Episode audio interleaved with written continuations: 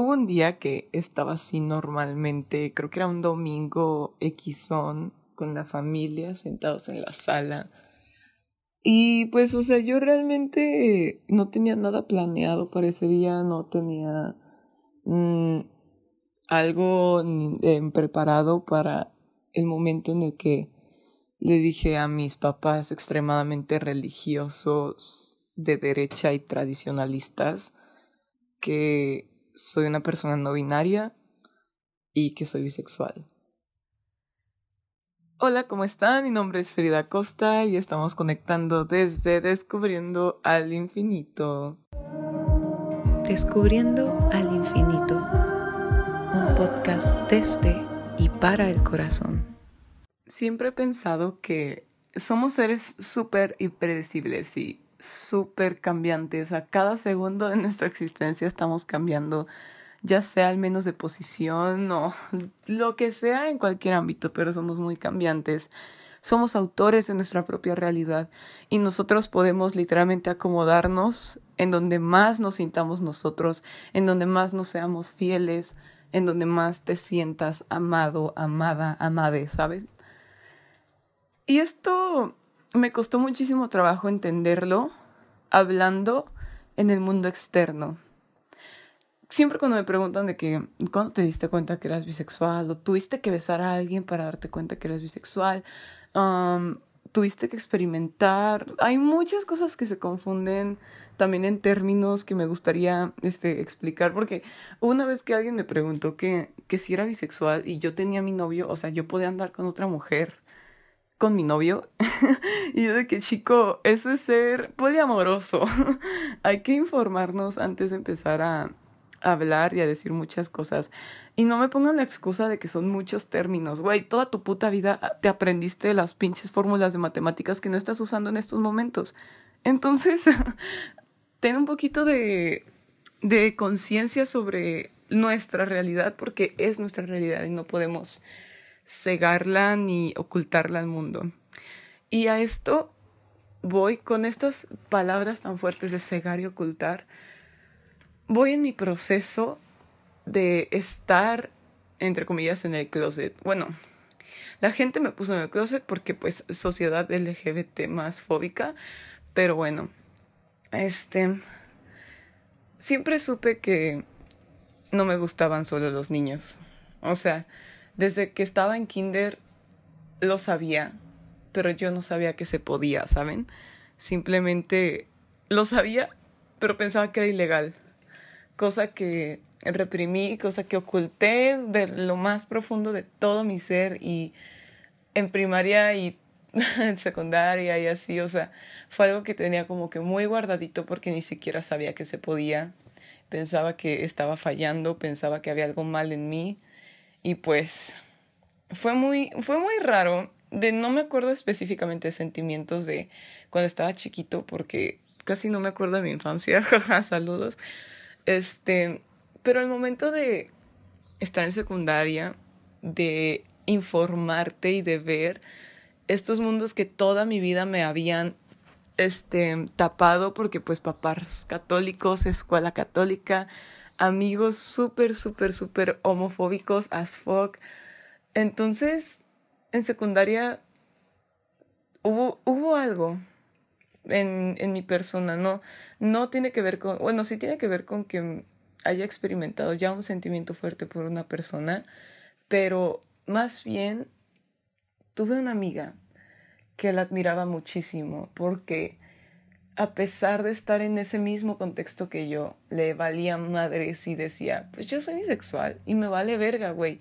Y si ya están haciendo chismes de que soy bisexual, porque en esa pinche escuela hacían chisme de todo, güey. O sea, alguien se caía y hacían un puto chisme de que alguien se caía. Y, ay, que no, qué hueva, la neta. Y este, y pues así, o sea, ella era como, aunque hagan chismes, pues soy bisexual, güey. And I don't give a fuck. Y estoy orgulloso. Y eso me llenaba de tanto valor y me, me sentí abrazado porque dije, güey, no soy el único, no soy la única que, que se siente de esta manera, ¿saben? Que se identifica de esta manera.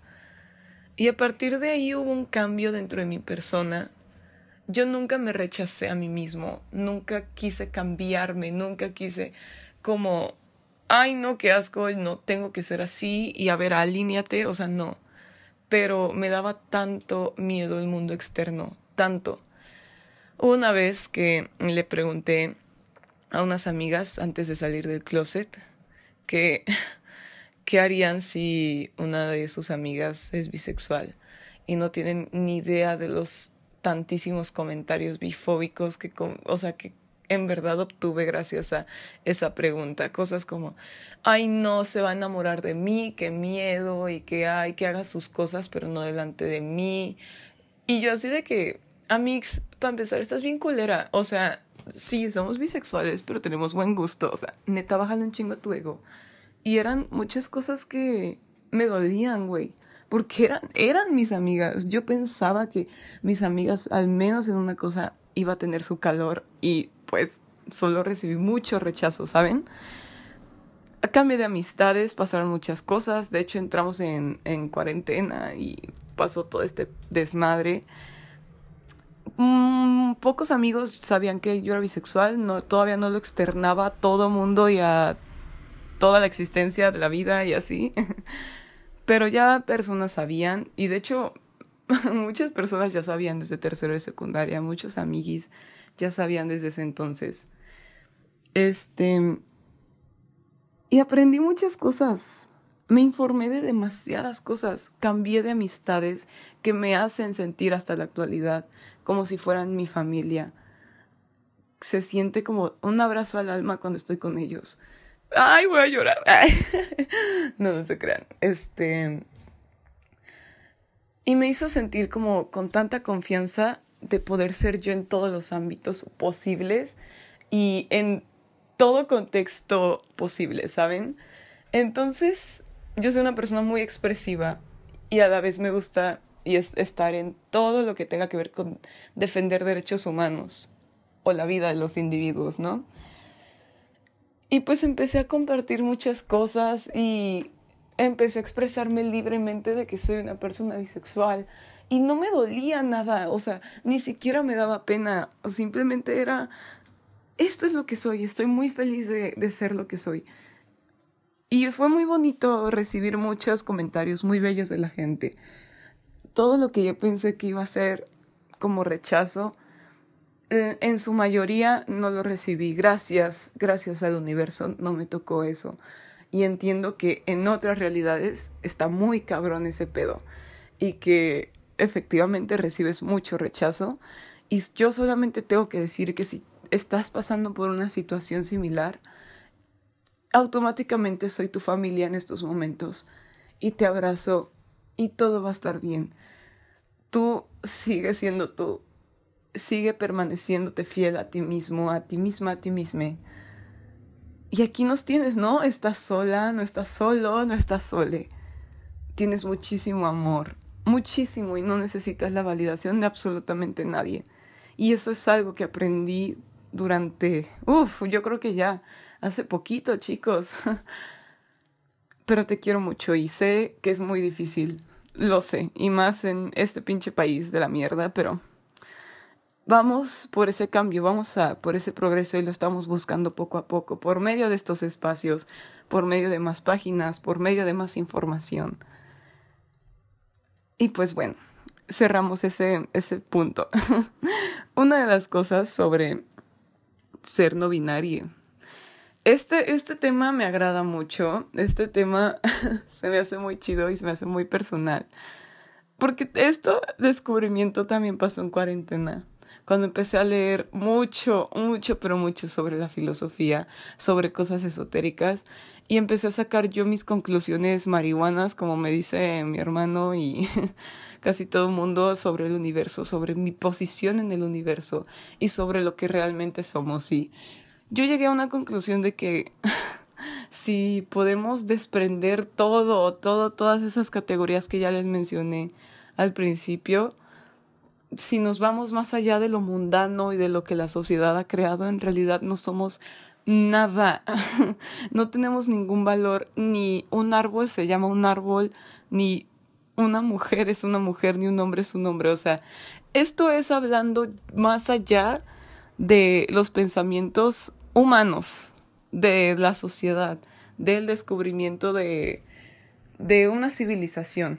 Esto es hablando más allá de eso, porque luego me van a tirar hate de que, ay, güey, ¿cómo que no existen hombres y mujeres? O sea, ok, sí, sí lo hacen, sí, o sea, tal vez biológicamente yo puedo ser una mujer y lo acepto con todo, con todo, ¿sabes? Pero si lo vemos más allá y si lo vemos desde un punto más filosófico, literalmente, al final de cuentas, no existe nada y existe todo a la vez, ¿sabes? Y no hay categorías de nada si lo vemos más allá. Nuestro cerebro nunca va a poder vivir con esa idea en una sociedad. Entonces, pues no hay problema, o sea, simplemente con concientizar eso. Y esa fue una crisis muy extrema que tuve por muchísimo tiempo de mi vida.